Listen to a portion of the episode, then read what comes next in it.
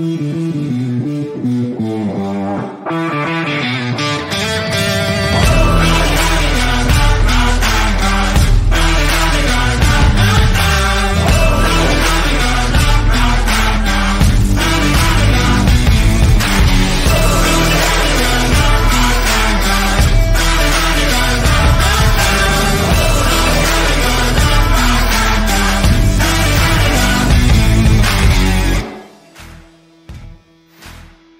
Bienvenidos a una edición más de NFL Latino TV a través de la pantalla de TV y por supuesto a través de nuestros canales en YouTube y en Facebook.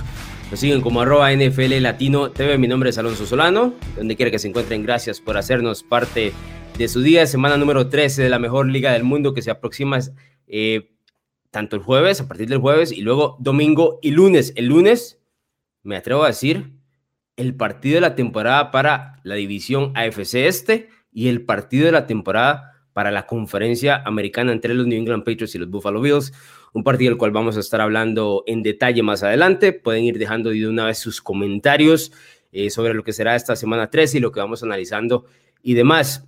Mi voz está un poquito afectada luego del regreso del viaje que tuve a Colombia, muchos que, que me siguen a través de arroba donde Alonso saben y eh, pues gracias a todos los que estuvieron pidiendo los pensamientos durante estas últimas dos semanas ya llegaron, ahí tienen sus cuatro mil y resto de palabras para poder eh, leer sobre lo que dejó la semana 12. Y aquí estamos para analizar lo que será el próximo fin de semana. Pero antes de entrar al tema de la batalla de predicciones y todo lo que será esos duelos, me gustaría que revisáramos un poco lo que es el panorama de postemporada para eh, no solo la semana 13, sino lo que se viene eventualmente en enero. Por supuesto, sabiendo de que esta temporada 2021 de la mejor liga del mundo tiene una semana más. Una semana que yo tengo que ser honesto, no creo que nos hacía falta. Pero bueno, la NFL y como todo este tema de las ligas es una situación de negocio, así que eh, pues ahí están con una semana más que les va a dar billete y a nosotros nos va a dar muchísimas lesiones y eso no es bueno para los aficionados. Pero entremos en lo que será materia del el camino a playoff. Como pueden ver, eh, así está el camino a la gloria 2021 rumbo al Super Bowl 56 que se va a desarrollar en la ciudad de Los Ángeles.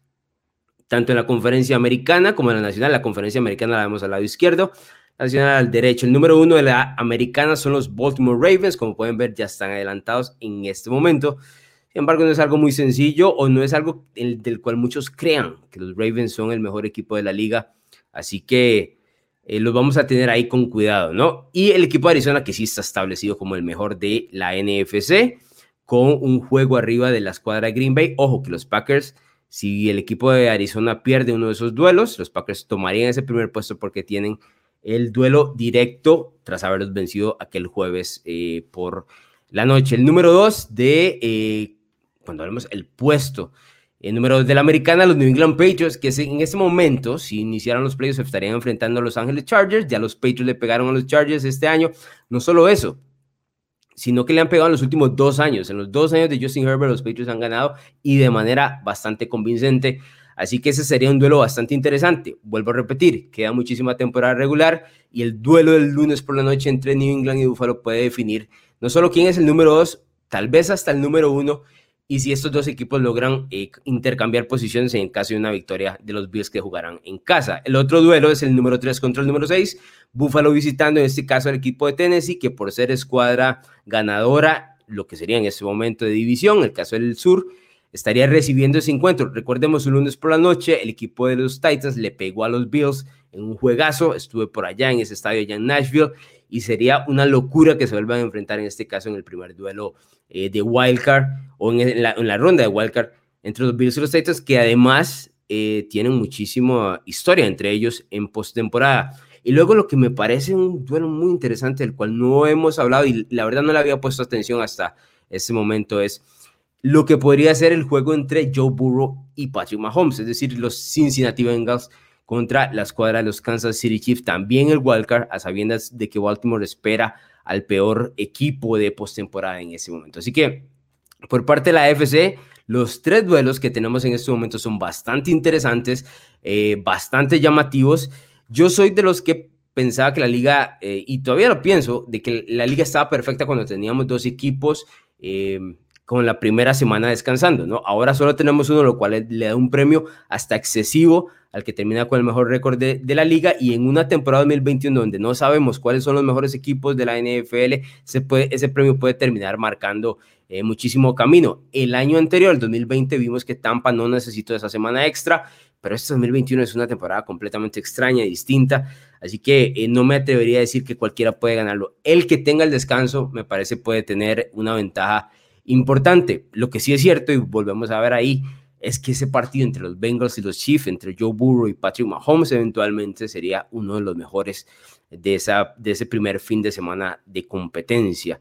Eh, vamos a analizar también la NFC en un momento, pero me pueden dejar el comentario de esos tres duelos de la americana, cuál es el que más les suena como atractivo, eh, lo que sería el primer fin de semana de postemporada. Voy con algunos comentarios rápidos, pero aquí eh, me preguntan ¿Cuándo oficialmente anuncian a los primeros equipos que entran a playoff? En el momento que la marca les indique, eh, van entrando a postemporada. Por ahorita no tenemos, pero claro que hay equipos que ya se van proyectando. Por ejemplo, uno de los equipos estaba viendo el día de hoy, uno de los porcentajes que dan usualmente los Tennessee Titans, a pesar de su derrota contra New England, tienen un 97% de ganar la FC Sur, lo cual los pone automáticamente como el equipo eh, como equipo de postemporada. ¿Por qué tienen tanto porcentaje? Indianapolis está con marca de 6 y 6 luego de perder contra Tampa Bay y Tennessee le ganó los dos duelos al equipo de los Colts. Así que con las restantes semanas es muy difícil eh, de que los Colts puedan ganar la FC Sur. Dice por aquí Ariel Alonso, estarás en el Super Bowl en Los Ángeles. Esa es la esperanza, Ariel, esa es la esperanza. Todos los años pedimos acreditación. En los últimos años nos han dado varias. Eh, en el tema de la pandemia el año anterior no nos dieron por obvias razones, habían eh, cupos muy limitados, pero sí ya pedimos para estar en Los Ángeles eh, y seguir sumando Super Bowls y poder contarles a ustedes todas las historias que salen de allá. William dice por acá, saludos, don William Sánchez, saludos a donde quiera que estás.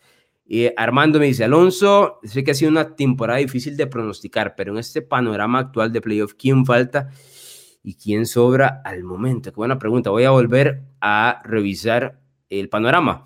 ¿Quién falta y quién sobra? A mí me gustaría ver al equipo de Minnesota por encima de Washington, aunque sí tengo que decir que Washington ha estado jugando muy bien en las últimas semanas, pegándole eh, a escuadras como Tampa, como Seattle, eh, lo cual me deja claro que se lo merecen estar ahí, a pesar de, tener una marca eh, negativa en este momento, ¿no? Está claro que a la hora de que se abrieron siete puestos por costado, es decir, uno más en cada lado, americano y nacional, podría existir la manera de que entre un equipo con récord perdedor, como fue de hecho el caso de Washington el año anterior ganando la división NFC este. Ese es el equipo que no me calza aquí, honestamente. Eh, después de ahí creo que están los mejores. Me gustaría, tengo que decirlo, me gustaría y sería un dolor de cabeza para quien sea que lo enfrente y lo mencioné en los pensamientos, me gustaría que Indianapolis se meta. Y yo sé que Indianapolis es rival directo de Tennessee, pero los Colts están jugando de manera fantástica. Perdieron el partido con Tampa la semana anterior porque cometieron ciertos errores en la segunda mitad, pero ese es un equipo del cual nadie, absolutamente nadie se quiere enfrentar. Tengan, ténganlo muy claro. Así que me gustaría ver a Indianapolis ahí entrando a postemporada. Tienen un calendario de temporada regular bastante difícil eh, como para meterse y ese 6 y 6 no les ayuda, pero sí me gustaría y creo que son los Colts los que, hacen falta eh, por ahí. Voy con más mensajes. Eh, a ver, por acá. Raúl me decía, pues que tengo, ya me entran varios mensajes. Keter me dice, Go Ravens, número uno de la FC. Así es. Vamos a ver cuánto les duran, Don Keter Piedra. Y dice por aquí Julio Ríos, el hecho de ese único equipo que descansa en primera semana playoff vuelve a la liga aún más impredecible e interesante. Estoy de acuerdo, no sé si impredecible, interesante, tampoco, no, ah, es más, voy a cambiar esa afirmación, que decir, no estoy de acuerdo con eso. Cuando los dos equipos descansaban, llegaban en igualdad de condiciones y esas eran los dos eh, que llegaban a las finales de conferencia. Ahora uno tiene una ventaja excesiva sobre el otro, especialmente con ese tema de las lesiones. No sé si hemos notado, a veces queremos analizar o sobreanalizar la calidad de los equipos y la diferencia entre ellos en enero muchas veces es básicamente la salud. Eso es todo. El equipo que está más sano es el que termina avanzando y esa semana extra te permite eh, recuperar un jugador uno que otro más ahí y por supuesto el hecho de no lesionarte más, ¿no? A sabiendas de que descansas un primer fin de semana. Raúl dice, saludos Alonso, el partido del lunes se verá de qué están hechos mis pads completamente. Ese partido ya lo vamos a analizar en batalla de predicciones en unos minutos. Carlos José Villanueva, que siempre nos escucha, dice saludos desde, desde Cartago, saludos. No imagino lo frío que puede estar Cartago en este momento. Si en este momento donde yo estoy, que es un lugar mediano, está bastante frío, no me imagino. William dice, ¿crees que los Ravens merecen el primer lugar de la AFC? Qué una pregunta, porque no creo que exista un equipo el cual uno pueda manifestar que lo merece, pero si Baltimore tiene en este momento em, el récord es, sí, pues, pues lo tiene y ya. Lo que sí siento es que han tenido en algunos sectores bastante suerte eh, como para ganar diferentes encuentros. Aquel, el de Detroit, es uno de esos partidos eh, inolvidables y terminan eh, con el primer puesto de, la americana. Que sean el mejor equipo, yo creo que no. Que puedan ganarle a todos los demás, yo creo que sí. ¿A qué me refiero con esto? Que es, es, una, es una ensalada en ese momento la americana, lo cual significa que de todos esos va a tener que salir uno. Y es muy difícil apuntar en este momento cuál es. Quisiera yo tener todas las respuestas, pero estamos en noviembre y no tengo la menor idea. La NFC la tengo un poco más clara, la AFC está complicadísimo. Facundo me dice, Alonso, podemos decir que Surtain es por ahora el mejor rookie defensivo, tal vez con Parsons. No, es Parsons y tal vez Surtain, pero Micah Parsons está en otro nivel en este, en este momento. Mario Cordero, ojalá en la Nacional con San Francisco, ojo en la Nacional con San Francisco que viene fuerte, y ni hablar de mis pads, cuidado y sorprenden hasta en postemporada.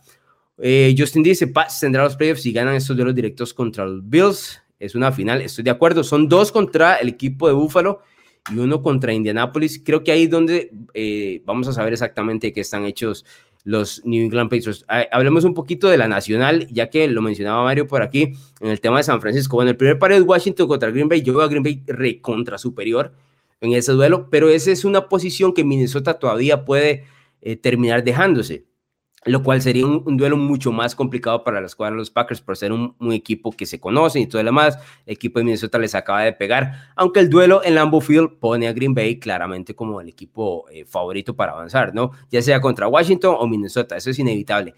Uno de los duelos más interesantes es San Francisco contra Tampa Bay, porque San Francisco regresó, como lo mencioné en los pensamientos que pueden encontrar en narrativax.com, regresó a lo que es su raíz de juego, que es correr el balón incluyendo, eh, por supuesto, el tener sano ahora a George Kittle, que se vuelve un tipo más bloqueando dentro de la línea ofensiva, y eh, pues improvisar, podríamos decir, a Divo Samuel ahí en el backfield les ha sido de, muchísima utilidad. Divo Samuel, dicho sea paso, se perderá las próximas dos semanas por lesión.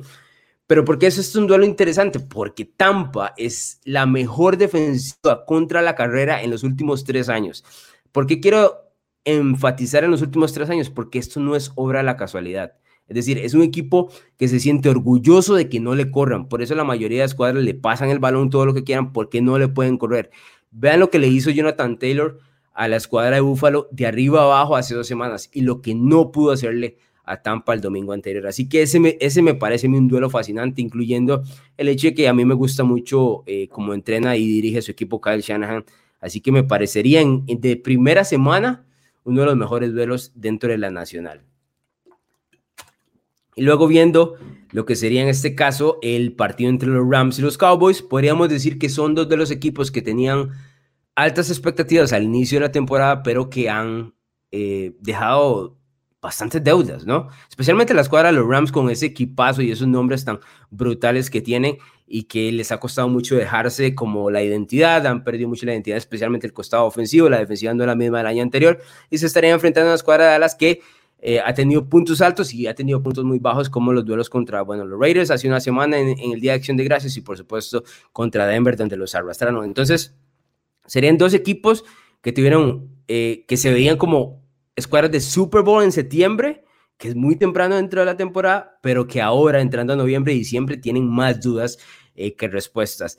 ¿Quién me gusta en ese partido? Difícil, difícil, pero por supuesto estos pareos pueden variar absolutamente eh, en lo que sigue en, las siguientes semanas. Arizona tiene un calendario complicado todavía como para decir que ya son el número uno de, de, la nacional, a sabiendas de que el escenario de ellos es, es distinto al de Baltimore. Arizona sí ha mostrado a través de las semanas que son el mejor equipo de la conferencia. Eso no significa que van a terminar el número uno y que Green Bay no pueda empujar. El mismo Tampa Bay está ahí cerca. Yo creo que es entre estos tres equipos en el que va a terminar la posición número uno. Voy con más mensajes por acá.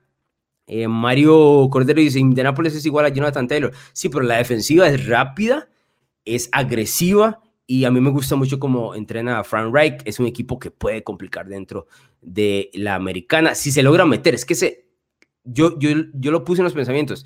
Nadie se va a querer enfrentar a Indiana, pues el problema es que no sé si van a llegar porque les quedan muy pocos juegos y juegos bastante complicados. Ese duelo que tienen contra New England es un manjar, es un manjar de pareo lo que va a ser tanto en entrenadores en jefe y como eh, es el pareo de los dos equipos. Gustavo dice, ¿qué tal un Super Bowl entre los Pats y los Buccaneers? Se cae el mundo, se cae se cae. A mí me encantaría, honestamente, o sea, sería fascinante, pero los nervios de todo el mundo estarían a, ti y para la gente que odia a New England y odia a Tom Brady, o sea, no lo verían, estoy, eh, estoy seguro de eso. Francisco dice por acá, algo que en mi opinión es rescatable es el trabajo de Maleflor, no cualquier head coach hubiera podido soportar, sobrellevar las babosadas de Aaron Rodgers, así como la unidad de Joe Barry, que ha sorprendido porque la defensa de Green Bay ha sido cuestionable y ahorita con tantas lesiones, pues ha jugado mejor de lo pronosticado. Joe Barry lo ha hecho muy bien, especialmente porque le dio una identidad a la defensiva, le dio agresividad y hay muchos de los jugadores que anteriormente, o inclusive jugadores que no conocemos, que han llevado su nivel a otro escalón. Y eso es lo que necesitas eh, con el orden que te da un entrenador defensivo, ¿no? Y eso es lo que está buscando Green Bay en los últimos años, a sabiendas de que se ha quedado y no ha podido avanzar al Super Bowl por muchas cosas, pero una de ellas siempre en la lista, en el tope, ha sido la defensiva. Yo creo que esta defensiva de Green Bay eh, no es de esas épicas brutales de la NFL, ni mucho menos que vaya a ser de época, pero es suficientemente buena y hace lo suficiente como para poner al equipo en una posición de competir. Y por supuesto, cuando tienes a Aaron Rodgers y una ofensiva que hace las cosas muy bien, adelanta las cadenas, corre bien el balón, hace todo muy bien. Green Bay me, me, parece uno de los equipos de mejor balance. Ahora, ¿qué es lo que le, le hace falta a los Packers? Pegar ese golpe en postemporada para poder quitarse todos los fantasmas de los últimos eh, años. Dice Carlitos por acá, saludos desde Cartago, saludos allá. Les mencionaba el tema de Cartago y el frío. Ahí me cuentan en un comentario que si está tan frío como yo pienso. Armando dice, oye Alonso, ¿qué piensas del sueño bajero de New England y Tampa Bay? Saludos desde Monterrey, saludos. Es lo que precisamente les mencionaba hace un minuto. O sea, se caería el mundo, se caería el mundo. Los aficionados de los Patriots serían los más felices del mundo por el hecho de que puedan regresar al gran juego, que muchos los, los, descontaban, ¿no? Decían, no, ahora tienen que reconstruir y sin Tom Brady y todo lo demás. Yo creo que sería eh, para ellos la satisfacción de decir, no, aquí seguimos. Yo, honestamente, yo no creo que en England sea un equipo de Super Bowl. Y, y, lo digo con el mayor respeto del mundo. Lo que han hecho hasta ahorita es sorprendente, pero en, en enero las cosas son otras. Y el, un entrenador en jefe te pone en la posición de ganar, pero no te ganas estos partidos. Necesitas un mariscal de campo para ganarlos. Y no sé si Mac Jones esté ahí ahorita. A futuro no me cabe duda de que va a estar ahí. Ahorita no sé si está. Este, dice, Alonso, si era cierto lo de la gorra, si compartimos la publicación completamente. Lo que pasa es que no he sacado el ganador, pero sí va a salir un ganador por ahí. Así que no se preocupen, eh, ya los tengo a todos apuntados. Me llegaron un montón de mensajes directos, tanto en Instagram como en Facebook, que es donde me pueden encontrar. Eh, Twitter no, porque ya saben que no, no tengo cuenta eh, por aquella red social. Fabián dice por acá, un completo gusto que regresen los miércoles de análisis, veamos los pics que nos traen. Así es, Fabián, aquí vamos a estar todos los miércoles. Va a costar mucho grabar las reacciones rápidas porque con todos los reclamos que recibí sobre el tema de los pensamientos, es claro, y lo puedo ver en las estadísticas, las miles y miles y miles de personas que leen los pensamientos que los prefieren. Entonces vamos a quedarnos con los pensamientos eh, para los lunes y las reacciones, eh, perdón, y todo lo que viene en la semana, el fin de semana, los miércoles, por supuesto, eh, tanto en YouTube, en Facebook, en Instagram, perdón, en, Twitter y por supuesto en, en, nuestro canal de Siempre en Costa Rica, entre demás. Jonathan Chacón dice, yo sí veo a Green Bay en el Super Bowl. pues veamos, ¿verdad? Veamos, tienen que pegar en el momento indicado. Les vuelvo a repetir para que lo puedan ver en pantalla, el tema del Camino de la Gloria. Esto es lo que se ve en, ese momento en postemporada. Me parece que es una eh, de las mejores postemporadas que podríamos tener en cuanto al hecho de que no sabemos, no sabemos qué es lo que va a terminar eh, sucediendo. El favorito a ganar el Super Bowl en este momento son los Tampa Bay Buccaneers, pero eso puede cambiar en cualquier, cualquier momento, especial porque Tampa Bay están arriba y abajo. Bueno, Vamos a ir a una pausa. Me tomo unos segundos para descansar, me tomo un vasito de agua y venimos con lo que son la, la batalla de predicciones rumbo a la semana 13 de la NFL.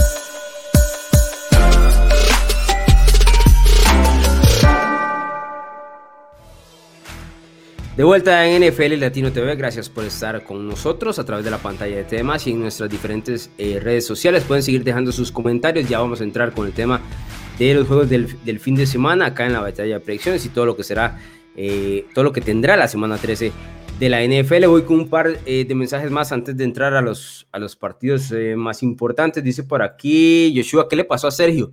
A Sergio no le pasó nada. Sí tengo que comentarles, yo sé que Sergio Gómez no me va a dejar decir esto Sergio va para una cadena internacional bastante importante. Así que eh, le deseamos lo mejor también a Sergio Gómez. Eh, que dicho sea paso, estamos felices también de que haya pegado ese brinco en NFL Latino, tanto para Sergio, para Bruno y para los que nos han acompañado aquí siempre. Ha funcionado precisamente de esa manera para darse a conocer, pegar el salto a lo que sigue. Dice por acá, Ariel, ves a los Dolphins montando un regreso. Yo la verdad no lo veía. Ahora sí creo que es posible.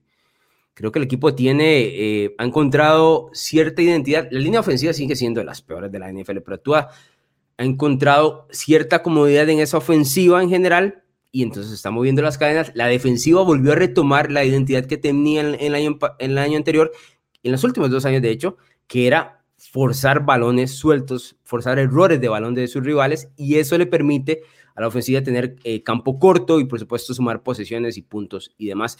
Así que eh, Miami se reencontró un poco y se reencontró a tiempo porque como hemos dicho desde el inicio, la conferencia americana completamente abierta para quien la quiera tomar. Bien, empecemos con la batalla de predicciones.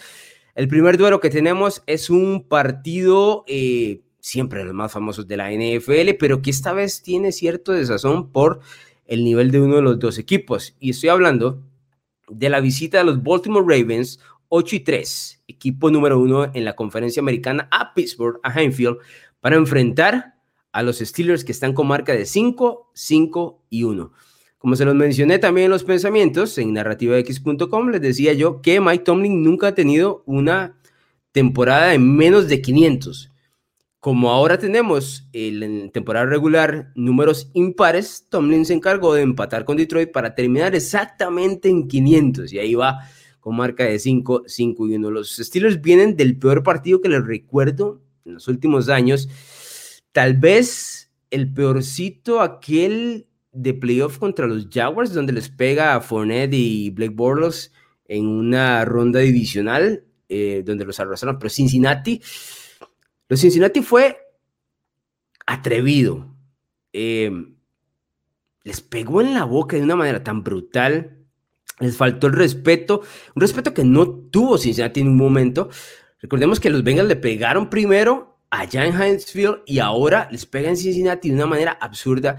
Eh, decía Cam Hayward que si ellos siguen jugando de esa manera no van a ganar ningún partido más el resto de la temporada. Entonces, yo creo que para, para Pittsburgh lo bueno de, del haber perdido de tal manera, de una manera tan humillante, que obviamente a ningún, ni, los, ni el peor aficionado, no sé si le gusta, es que ahora pueden lavarse la cara con el rival más acérrimo, el rival que más odia, en este caso es Baltimore, ¿no? Entonces, es un duelo donde el equipo se puede lavar la cara. Hay ciertos detalles del equipo de los Steelers que, por supuesto, nos dejan muchísimas dudas, ¿no? Por ejemplo, ha permitido 180.5 yardas por tierra en el último mes como promedio. Lo cual dice que les van a correr lo que quiera. Y Baltimore son los equipos que más se atreve a correr el balón. De una manera distinta a, la manera normal, pero por ahí va el asunto. Entonces, por ahí en cuanto a pareo, los Steelers se van viendo mal. Y luego, ha permitido 82 puntos en contra en derrotas contra los Chargers y los Bengals. Por supuesto, Cincinnati les pegó hasta donde les dio la gana, pero eso te habla que la defensiva tampoco está al nivel que estábamos esperando o el, que ha tenido en las últimas dos temporadas. Claro, las defensivas se van desgastando cuando tu ofensiva regala el balón, como es el caso de, lo que había hecho Big Ben en los últimos años, perdón, en, los últimos tres meses. El hecho de que si Najee Harris no corre y no establece el juego por tierra, la, la ofensiva no carbura. Chase Claypool soltando balones, es decir, son muchas cosas las que están en contra de Pittsburgh en este momento. Repito, el momento ideal para lavarse la cara y establecer que pueden todavía competir, o por lo menos lavarse la cara, y lo mostraba la semana anterior con Cincinnati, es cuando te enfrentas a una escuadra como Baltimore que la odias de todas las maneras. Entonces, el aficionado Steelers va a estar muy contento si ganan contra los Ravens, especialmente porque les van, usualmente van a bajar a los Ravens del tope de la AFC. Entonces, siempre que puedan hacerle daño a una escuadra de Baltimore en un partido que es eh, directamente... Eh, divisional, de rivalidad, todo lo que quieran, eh, es, es, fantástico. El cuadro de los Baltimore Ravens, hay que decirlo, le permitió nada más 262 yardas a Cleveland. Ojo, Lamar Jackson cometió cuatro intercepciones, ¿verdad? No estoy esperando tampoco que, que Lamar eh, tenga ese tipo de partido en Pittsburgh. Eh, nunca había lanzado cuatro intercepciones antes, lo cual no es parte de su identidad pero sí veo a los Ravens ganando este encuentro. Creo que va a ser más cerrado de lo que muchos esperarían, especialmente por el tema de que los Steelers la semana pasada se vieron mal, pero ya sabemos que en la NFL usualmente equipos de una identidad alta con veteranos eh, que saben llevar eh, este tipo de partidos no se muestran de esta manera. Eh, así que esperaría una mejor cara a los Steelers, un juego mucho más cerrado. Si me quedo con los Ravens ganando. Ojo, el equipo Baltimore ha perdido sus últimas dos visitas a, a Heinz Field ganó por última vez en el 2018 y Pittsburgh ha ganado seis de los últimos nueve. El nivel de los Steelers está, está del carajo, así que me, me quedo con los Ravens ganando este partido por un field goal. Ahí me van eh, diciendo por acá, dice, eh, por acá, eh, Alonso, ya no habrá puesta la casa, saludos desde México, no como video aparte, pero ya les traigo, en este mismo programa les traigo algunas algunas apuestas, así que quédese por acá. Fabián dice, felicidades a Sergio, se le extrañan sus descaches, así es, don Sergio Gómez. Justin, ¿los Steelers están en un quarterback o crees que sea más? Yo creo que está en un quarterback y a una línea ofensiva. La línea ofensiva todavía no me convence pero eh, sí creo que sí creo que está un, necesita un quarterback. El problema es que el resto de la división ya tiene sus quarterbacks, más allá de que Cleveland no sabe qué va a pasar con Baker Mayfield, Baltimore y Cincinnati se sienten recontra cómodos con los suyos y ahora los Steelers están atrás en, en la fila en una, ¿qué podríamos decir? En una temporada venidera en el 2022 donde no hay grandes nombres de, mariscal de campo y van, ustedes van a saber en el 2022 llegando al draft, cómo se van a inventar estos nombres. Es decir, no sé si recuerdan en su momento cuando se inventaron a Jared Goff, a Carson Wentz, no eran nombres que venían todo el año siendo los número uno, se los sacaron de la manga y eventualmente los equipos los terminaron drafteando. Ese tipo de nombre creo que podría obtener los Steelers o eventualmente intercambiar por un veterano, ¿no? Uno de los veteranos que va a estar disponible por ahí va a ser Jimmy Garoppolo, que San Francisco ya dijo lo va a intentar cambiar el próximo año, así que eh, podrían tener a Jimmy el, próximo año. No sé si les, les encanta o no, pero es, es, una de las posibilidades, ¿no? Este, dice por acá, Cristian Alonso, pasan los Eagles a playoff. Ese partido contra New York les dolió mucho. Yo creo que, yo creo que no, yo creo que no, honestamente. Y si lo hicieran, sería un equipo complicado cuando corren el balón, cuando empiezan a pasar el balón con Jalen Hurts, ese no es el camino, ese no es el camino. Yo creo que no, no les alcanza. Claudio dice, por acá había una estadística que nunca ganó un equipo que tuvo cuatro intercepciones. No te puedo confirmar que sea así, pero las probabilidades dirían que sí es muy difícil, ¿no? Ganar con cuatro intercepciones. Eh, dice Armando, ¿se debe ir Big Ben o Tomlin al final de temporada? No, es Big Ben. El asunto es con, con el quarterback definitivamente es, Big Ben.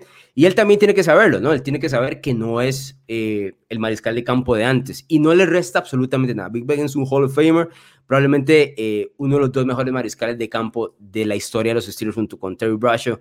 Eh, no hay nada que reprocharle, llegó a tres Super Bowls, ganó de ellos, más allá de que no tuvo unas grandísimas actuaciones. Bueno, la, que aquel pase a San Antonio Holmes con Arizona, nada que quitarle. yo creo que es hora de marcharse de, de Big Ben, pero con los aplausos, ¿verdad? Hay que aplaudirle. Tuvo una grandísima carrera con los Steelers. Así que no hay nada que reprocharle. Creo que se quedó un año de más, honestamente. Pero bueno, eso le pasa a la mayoría de los mariscales de campo. Pues, pasamos al siguiente duelo. A ver si tenía un mensaje por acá. Eh, sí, tengo más mensajes, pero del tema de postemporada que vamos a ir tocando eventualmente. Dice por acá. Ah, bueno, este de Cleveland, porque creo que Cleveland está en bye Dice Alonso, buenas noches, ves a Cleveland en postemporada, lo veo muy difícil. El equipo está muy lesionado y su mariscal de campo está, ¿qué diría yo? Un 30% de, de salud. Es más, pienso que Case Keenum le daría una mejor oportunidad en este momento a los Browns que lo que le está dando Baker Mayfield. Así que lo veo bastante, bastante difícil. Ok, pasamos al siguiente, que es la visita de Washington a Las Vegas. Dos equipos que vienen a la alza, podríamos decir. Washington eh, ha ganado cuatro de los últimos cinco encuentros contra el equipo de los Raiders. No puedo decir contra Las Vegas porque los Raiders en los últimos años no han estado en Las Vegas. Eh, hay que mencionar también que estos equipos se enfrentan una vez cada cuatro años, ¿verdad? No es tan, no es tan sencillo. O esa estadística de haber ganado cuatro de los últimos cinco no es como que pasó en las últimas temporadas.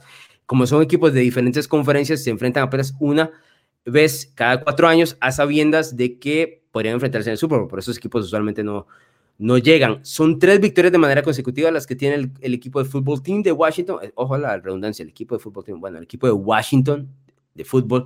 17-15 el lunes por la noche eh, ante la escuadra de Seattle. Mantuvo a la escuadra de Seattle en 267 yardas eh, de maneras totales. Y, ojo, por cuarto juego consecutivo mantuvo a una escuadra, a una ofensiva en menos de 300 yardas totales y en menos de 21 puntos. Y eso incluye, por supuesto, el partido que tuvieron contra Tampa Bay, que definitivamente es, contra los campeones, así que no es poca cosa.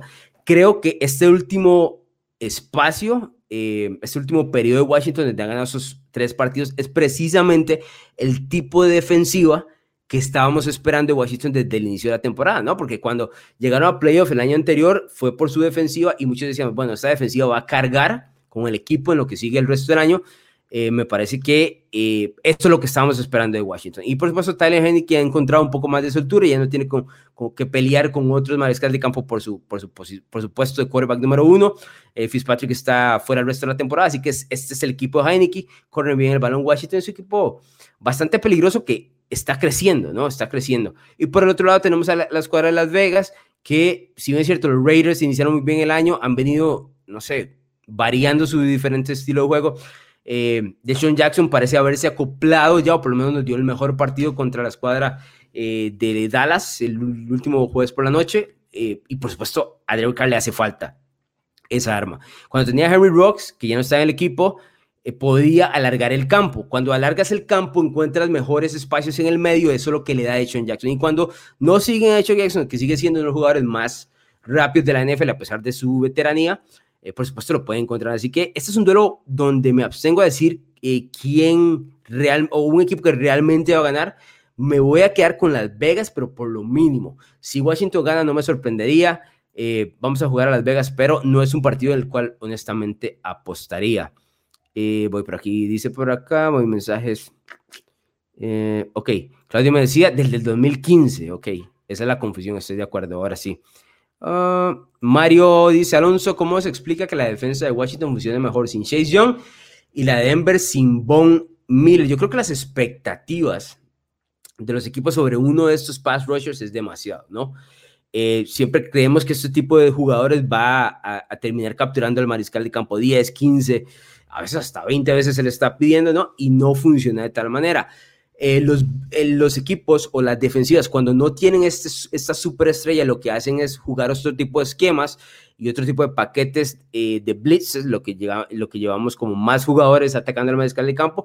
Y por supuesto, esa presión ayuda por diferentes sectores, no solo por uno, la cobertura, también hay, hay muchísima más atención, ¿no? en cuanto a decir, bueno, no está mi mejor jugador, tengo que mejorar yo mi propia actuación porque no hay nadie que me salve. Entonces, son un montón de factores, ¿no? Eh, no es tan fácil explicarlo, eh, a decir, es esto lo que sucede con estos equipos cuando, ah, cuando hay una ausencia de un jugador de estos, pero, pero es un muy buen punto. Dicho sea paso, Mario, que las defensivas tanto de Denver, que tiene muchísimo talento, y ahora Washington y Chase Young están volando en las últimas, eh, semanas. Dicho sea paso, los Rams con Von Miller, en, en nada, ¿verdad? 0 y 3 desde entonces. Dice Gustavo García, ser tu corresponsal en México. Muy bien, este, hablémonos por mensaje directo y ahí lo hablamos. Aquí en NFL Latino tenemos espacio para absolutamente todo. Por aquí tenía otro más. Eh, dice, a estas alturas, ¿cuál podría decir que es tu predicción del Super Bowl? Saludos, gracias por los pensamientos. Ustedes me quieren atrapar en una esquina donde yo tenga que decir algo del cual no me siento cómodo. No estoy ahorita ahí. Cuando lleguemos a la semana 18 y empecemos los, los playoffs, revisamos, ¿les parece? Revisamos otra vez y entonces ahí decimos cuáles son los dos equipos que podrían llegar ya con un criterio más, más eh, sano.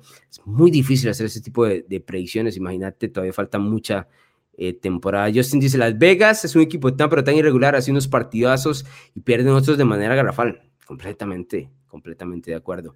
Heineken es un quarterback muy divertido de ver siempre y cuando no juega con el equipo uno lo apoya, estoy de acuerdo, porque te mata un infarto porque de que te mate un infarto, te mate un infarto, estoy de acuerdo. Mientras no sea mi equipo, para mí, absolutamente perfecto. Voy con, con los Raiders aquí sin mucho convencimiento, voy a ser honesto. Pasemos al siguiente, que me parece uno de los duelos más interesantes de esta eh, semana número 13, la visita de Los Ángeles Chargers, 6 y 5 a los Cincinnati Bengals, 7 y 4. Dos equipos que me parecen se intercambiaron, si pues, se ponen a ver el récord.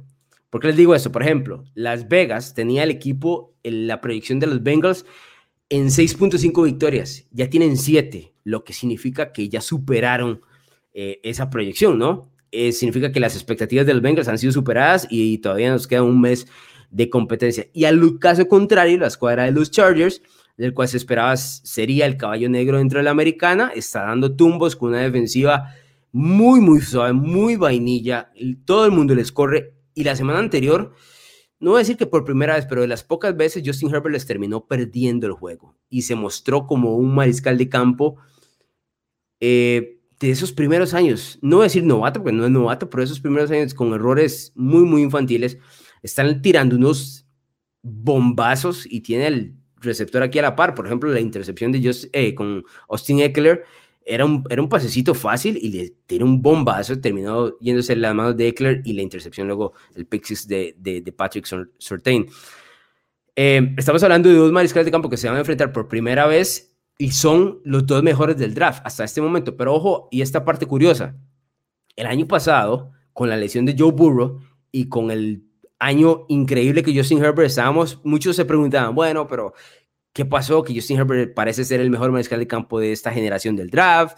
Joe Burrow con la lesión, puede ser de papel, cómo va a regresar de esa lesión y todo lo demás. Y yo les dije a ustedes, mantengamos la calva. El cerebro de Joe Burrow es superior al de todos los que están en ese draft y al de muchos de los mariscales de campo veteranos dentro de la NFL. Y ahora, entrando a semana 13 en el 2021 y todo lo que ha dado vuelta, mucha gente más bien está comparando a Herbert con Tua y se está preguntando, he visto muchos comentarios de, la gente preguntándose si la escuadra de Miami hizo bien con Tua o con Herbert, y si los Chargers hicieron bien con Herbert con Tua, o por supuesto Miami fue el que eligió a Tua, y a los Chargers les quedó Herbert, pero ahora es esa la discusión, cuando anteriormente era Herbert contra Joe Burrow. ¿A qué me refiero con esto? Estamos sobre reaccionando de más. En el tema Tua y Herbert, tiene que ser Herbert todavía 10 de 10 veces. Y en el tema Herbert Burrow, tiene que ser eh, Burrow todavía. Joe Burrow es el mejor mariscal de campo de esta generación, es cerebral y es un tipo que puede ponerte el balón donde, te le, da, donde le da la gana. Ojo, y está en una temporada donde apenas están regresando de una lesión que fue absurda. Ahora, volviendo ya al tema del pareo, Joe Mixon viene de una temporada sensacional y la defensa de los Chargers es la peor eh, contra el juego por tierra en toda la NFL y a veces tengo que decirles que es hasta voluntario, lo cual me parece sumamente extraño. Y el equipo de Cincinnati tiene, ha forzado más errores de balón, es decir, cinco, que touchdown, es decir, que ha recibido touchdown en los últimos dos partidos. Es decir, ha forzado cinco errores de balón de las ofensivas y solo ha permitido dos touchdowns en los últimos dos duelos. Por supuesto, en esa paliza contra Pittsburgh es muy difícil que podamos contar en esa ofensiva de los Steelers. Yo aquí me voy a quedar con los Bengals. Tengo que decir, el pareo me parece absurdo a favor del equipo de Cincinnati, incluyendo la línea defensiva de los Bengals, que se habla muy poco, incluyendo a Trey, Hendrickson, que va a tener un juegazo contra los Chargers, me parece. Eh, los Chargers la tienen dificilísima y se van a ir 6 de 6 porque el equipo de Los Ángeles nadie estaba esperando que perdiera con Denver la semana anterior, entonces se complicaron absolutamente la vida en ese momento. Me quedo con Cincinnati que se me hace, dicho sea paso, los pusimos en la crema, se me hace un equipo de no haber perdido con los Jets, estaría ahí peleando el tope de la AFC. Ese partido contra los Jets les va a terminar costando mucho, pero yo sí creo que Cincinnati es un equipo muy difícil de vencer. Vamos eh, con mensajes, dice por acá.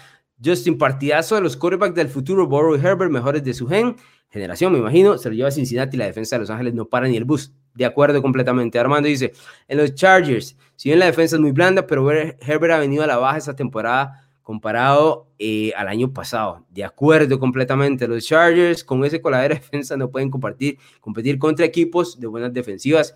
Si hacen draft de pura defensiva el año que viene serán peligrosos. Este no. Curiosamente, el entrenador en jefe, Brandon Staley, era el coordinador defensivo de los Rams, cuando tenía una defensiva de lo mejor de la liga. Y eso es lo que más le ha costado eh, arreglar. Y dicho sea paso, el que se hace uno de los entrenadores en jefe jóvenes más inteligentes de la, de la NFL, también le ha costado mucho el juego eh, eh, de situación, ¿no? Lo cual es muy difícil de entender a sabiendas de que, vuelvo a repetir, se esperaba muchísimo de él en este cambio. Eh, si ven a los Chargers en los últimos años con Anthony el juego de situación siempre fue un problema, pero absurdo. No mucho ha cambiado con Staley y es bastante decepcionante lo del equipo de Los Ángeles. Voy con otro mensaje. Creo que ahí el detalle es que Herbert puso unas actuaciones impresionantes. Eso hizo que la gente olvidara que es un tipo de segundo año, que tiene derecho a equivocarse y que eso le va a ayudar a crecer. Yo no tiraría tan bajo, abajo tan rápido, es injusto. De acuerdo, Francisco, estoy completamente de acuerdo. Aquí tendemos a sobrereaccionar de una manera brutal. Un año es un, mariscal de campo, es el mejor que hemos visto en la NFL, el mejor de la NFL, y otro año no tanto. Dicho sea paso, esto es, me parece, eh, es una enfermedad que nos ha impuesto como los programas de opinión de ESPN, tanto en México como en Estados Unidos. En Estados Unidos hay un programa que se llama Get Up, que hace este periodista Mike Greenberg, que todas las afirmaciones son como si el mundo se acabara mañana, lo cual me parece absolutamente absurdo y eso va formando también una opinión pública que no es real. O sea, hay que, tener, hay que llevarla con calma con, con, estos mariscales de campo y demás. Así que estoy completamente de acuerdo contigo. Vamos al siguiente, que es el juego del domingo por la noche, duero de la AFC Oeste entre la escuadra de los Denver Broncos 6 y 5, que viene a ganar a los Chargers, y los Kansas City Chiefs, que están con marca 7 y 4 y descansaron eh, la semana anterior. Par de detalles importantes. Andy Reid ha ganado 6 de los últimos 7 juegos viniendo del bye week. Es conocidísima su leyenda de que es el mejor entrenador en jefe saliendo del bye week, así que eso hay que tenerlo en cuenta. Kansas City además está 5 y 0 contra Denver en casa. Yo creo que los Chiefs van a ganar este partido. Yo no creo que mucha gente tenga dudas sobre eso, a pesar de que este es el partido clave para Denver para saber de qué están hechos y si lo que hicieron en temporada baja es real. ¿A qué me refiero con esto? Denver hizo toda su defensa, armó absolutamente toda su defensa para este partido. Todo lo que drafteó, todo lo que adquirió en agencia libre, todos los movimientos que ha hecho en los últimos dos años ha sido para competir con la escuadra de Kansas City, lo que significa que aquí es donde nos va a demostrar si puede competir o no. Por supuesto, hay una ausencia clara de talento entre los dos mariscales de campo. Se, espera que David Suárez sea el mariscal de campo que esté ahí. Dicho esto, eh, entre Suárez y Mahomes hay planetas y galaxias de diferencia. Y esperaría que Suárez esté ahí porque le da mejor oportunidad a los Broncos de ganar este encuentro. Si pasa como la semana anterior, donde Rivers sale lesionado y entra Drew Locke, se complica todo. ¿Por qué? Porque Drew Locke pierde el balón en cualquier momento. La semana anterior entró unos minutos y tuvo una intercepción. Tuvo que volver a entrar Rivers para nivelar las cosas. Así que, a pesar de que esta es una victoria de Kansas City, no creo que sea una victoria tan sencilla. Es una victoria que va, más va a dictar de qué está hecho Denver que lo que va a estar hecho Kansas City. Yo sigo teniendo mis dudas claras sobre Kansas City en el sentido de que no los veo como un equipo de Super Bowl, por lo menos no esta versión ahorita.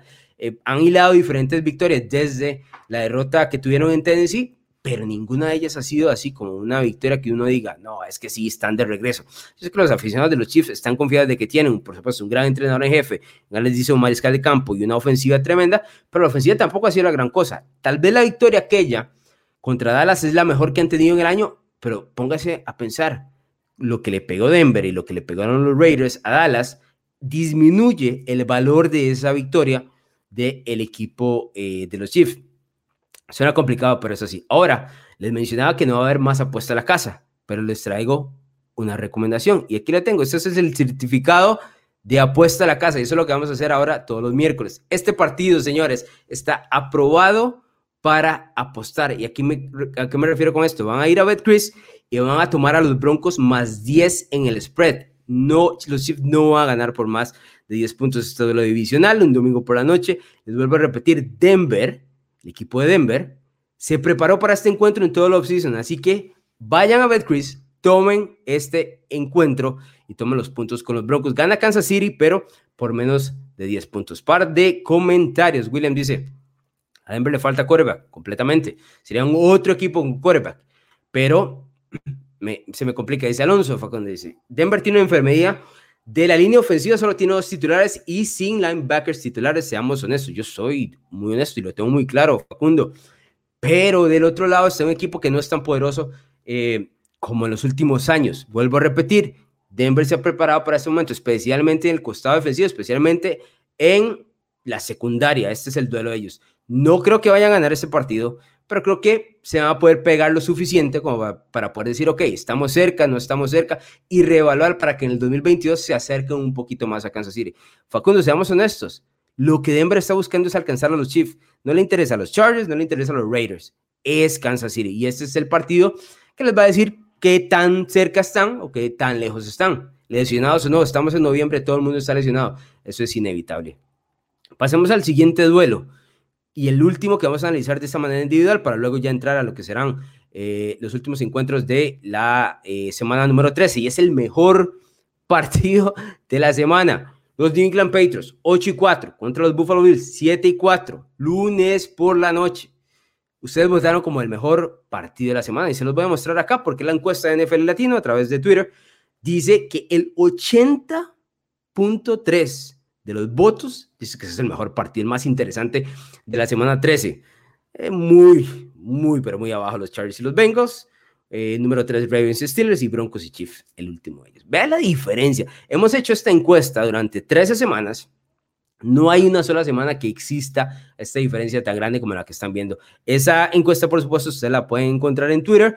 Todavía está disponible, pueden ir a votar por si quieren nivelar un poco las cosas, aunque tengo que decirles que van a tener que votar muchísimo. Pero bueno, volvamos al tema de los Bills y los Patriots. Me pueden ir dejando los comentarios porque yo sé que tenemos muchos aficionados a New England. Ok, si mencionaba, perdón, el caso de que Denver tenía que medirse fuerza a fuerza con Kansas City, definitivamente es, ese, es la misma situación para New England, ¿no?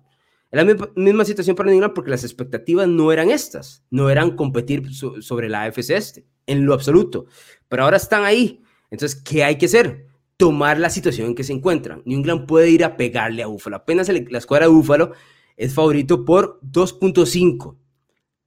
Abrió como tres puntos favoritos, lo que significa que Las Vegas, las apuestas, los tenían exactamente como equipos iguales. Es decir, yo sé que no se puede dar, pero este es el escenario con que se evalúa el spread al equipo de casa siempre se le van a dar tres puntos, lo que significa que si estos equipos se enfrentaran en un campo neutral serían exactamente iguales. Les restan los tres puntos de Búfalo en un campo neutral, es decir, en un eventual Super Bowl serían iguales. Por supuesto, Búfalo y New England no se pueden enfrentar en un Super Bowl, pero así es como lo, ven Las Vegas, ¿no?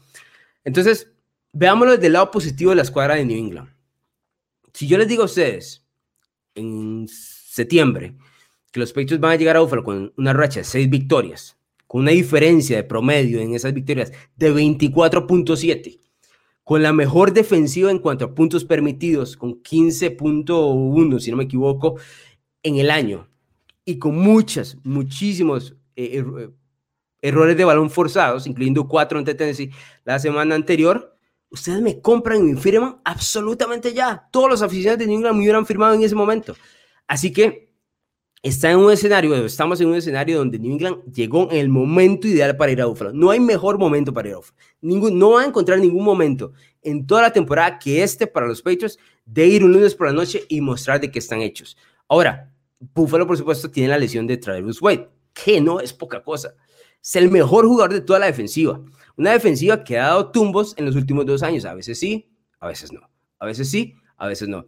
Y en este caso, me parece que New England puede aprovechar muchísimo al costado ofensivo, teniendo en cuenta de que sin Travis White pueden pasar todo lo que quieran.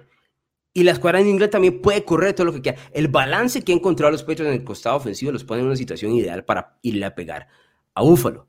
No. Ahora, si yo soy el equipo de los Bills y soy aficionado a, a los Bills, digo, que mi equipo viene a ganar contra New Orleans, lo hizo bien, la defensiva se mostró mejor, aunque era Trevor Seaman y Trevor Seaman no ha mostrado lo mejor eh, contra los Saints y demás. Quiero recuperar el tope de la AFC este, lo cual significa que en este momento es, eh, este es el partido para hacerlo, ¿no? Más allá de que después tengo que ir a Foxborough, tengo que encargarme de, este partido y más. ¿Cómo ataco? ¿Cómo hago para que New England no me robe un encuentro más? ¿En qué posición me encuentro? Aquí hay un factor que no podemos obviar para la escuadra de los Patriots. Los últimos duelos, y voy a caerle mal a los aficionados de los Patriots. Ojo a estos partidos. Victoria contra los Jets. Victoria en Los Ángeles contra los Chargers. Victoria en Carolina contra los Panthers. Victoria contra los Browns que están recontralesionados. Falcons y Titans que están más lesionados que los, que los Browns. ¿Cuál de esas realmente es una victoria que, donde los New England Patriots, los aficionados de los Patriots se sientan cómodos y digan, así le pegamos al mejor la conferencia americana o al mejor de la nacional o uno de los que van a ser eh, equipos de Super Bowl. Ninguno de estos equipos es equipo de Super Bowl. Hasta ahora se va a enfrentar a uno, Búfalo, porque podríamos decir lo que sea de Tennessee, pero Tennessee está con el tercer, segundo equipo. Entonces, si yo soy aficionado a los Bills, tengo que decir, tengo que decir ok, sí vienen ganando seis partidos de manera consecutiva, pero son reales esos seis, esos seis, esas seis victorias. Es tanta la diferencia entre equipos entre los Patriots y estos equipos, ¿no? Podríamos decir que Cleveland es una muy buena victoria porque Cleveland venía de ver, pegar, si no me equivoco, a Cincinnati la semana anterior antes de enfrentarse y los arrastraron. Y esa es la parte buena de, esta racha de victorias de New England si soy aficionado a los Patriots. No solo he ganado, no, he pegado una paliza a todos. Entonces, esa diferencia me hace decir que mi equipo es buen equipo, pero soy buen equipo como para ir a ganar a Buffalo, para ir a ganar a Buffalo lunes por la noche. No lo sé. Ojo, dicho sea paso, el año anterior New England eh, si no me equivoco, con un, equipo mucho más pobre en cuanto a talento, estuvo una jugada y un fumble de Cam Newton de llevarse el partido en, en, Buffalo. Así que la oportunidad está ahí. Es un duelo de los mejores que vamos a ver en la temporada. Yo estoy ansioso. Es más, podría brincarme el domingo y llegar directamente al lunes, porque este es el partido de la jornada definitivamente.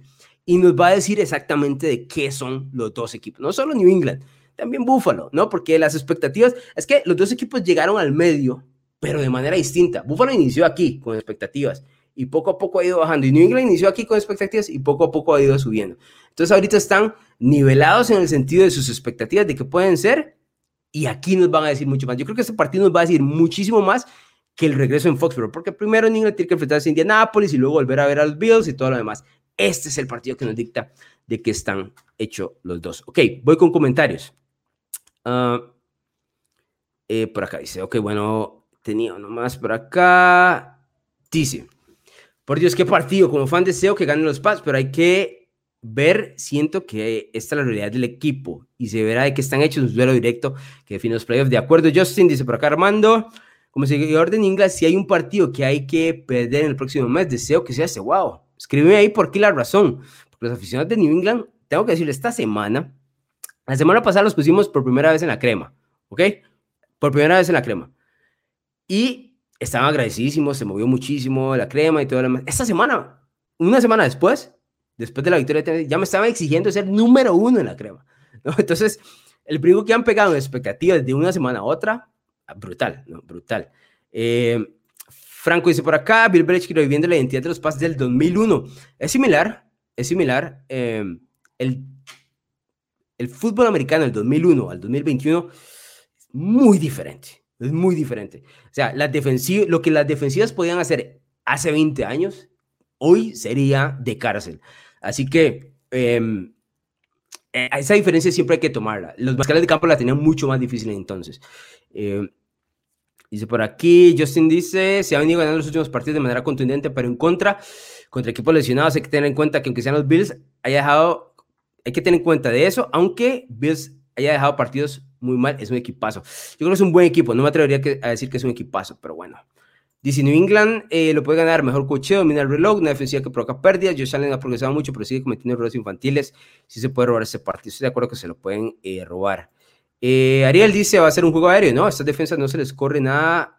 ¿Cómo ves? Va a ser un juego aéreo. Debería serlo por parte de los Patriots, pero también no me puedo alejar de establecer el juego por tierra. New England establece el juego por tierra, juega el play action, pases cortos y demás. Esa es, el, la fórmula para el éxito. Ángel, veo a New England ganando en Bills. Esa defensiva va a hacer que Josh Allen cometa errores. Josh Allen comete errores, estoy de acuerdo. Eh, Mac Jones comete errores también, ¿verdad? Es un novato, es diferente, pero también comete errores. Yo sé que las últimas dos semanas se ha mostrado bastante cauto, pero en Atlanta cometió error también. Eh, no cometió error contra Tennessee, por repetir, o sea, los Titans. Es que no estaban ni siquiera el segundo, no eran ni siquiera el segundo equipo. Yo soy aficionado del equipo y había jugadores que yo ni siquiera había recordado, que, o sea, no recordaba que estaban en, en la escuadra. Dice, ¿para qué Francisco? Este partido es curioso, enfrenta a dos equipos que han roto sus expectativas. Espera que los Patriots estuvieran dando tumbos y vienen enrachados y con grandes posibilidades de meterse en postemporada y unos Bills arrasando, pero le han dejado bastantes dudas. De acuerdo, completamente. De acuerdo completamente de este encuentro. Ahora, eh, Justin dice si McDaniel suelta más a Jones es, poco a poco, ¿no? Ha venido ganando muchísima confianza eh, en las últimas eh, semanas. Nos quedan pocos minutos para cerrar el programa, pero, y esta no le va a gustar a los aficionados de New England, pero esta es otra apuesta, la casa, esto es otro juego de apuesta a la casa, pero aquí el sentido es muy, muy sencillo.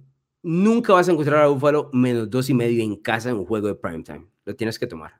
O sea, si vas a apostar, tener, obviamente si sos aficionado a los pechos no vas a apostar, apostar por Buffalo, pero si no te interesa ese partido lo más mínimo, tienes que apostar a los Bills menos dos y medio en la casa apuestas favorita. Ojalá sea Chris y ojalá en el link de nosotros. ¿Por qué? Pues una diferencia, un field goal y te gana la apuesta. Y este es un partido que va a estar cerrado. En duda, siempre toma el de casa y en este caso son los Buffalo Bills. Así que me quedo con ellos ganando el encuentro y cubriendo los spreads. Yo sé que a muchos no les va a gustar, pero en fin, un minuto nada más para repasar los otros encuentros.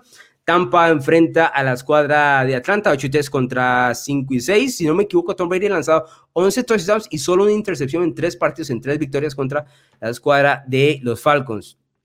El equipo de Arizona regresa al bye week 9-2 contra la escuadra de Chicago. Será Andy Dalton, el mariscal de campo. Arizona no ha nombrado el suyo, pero debe ganar sin ningún problema. Filadelfia gana también ante la escuadra de los Jets, así que tómalo en su batalla de predicciones. Minnesota, recordemos, casi pierde contra Detroit en, aquella, en aquel juego hace unas semanas atrás. Sin embargo, Minnesota debería ganar este partido. Detroit probablemente se va a ir sin victorias en todo el 2021. Nueva York contra los Miami Dolphins. Los Dolphins vienen de racha.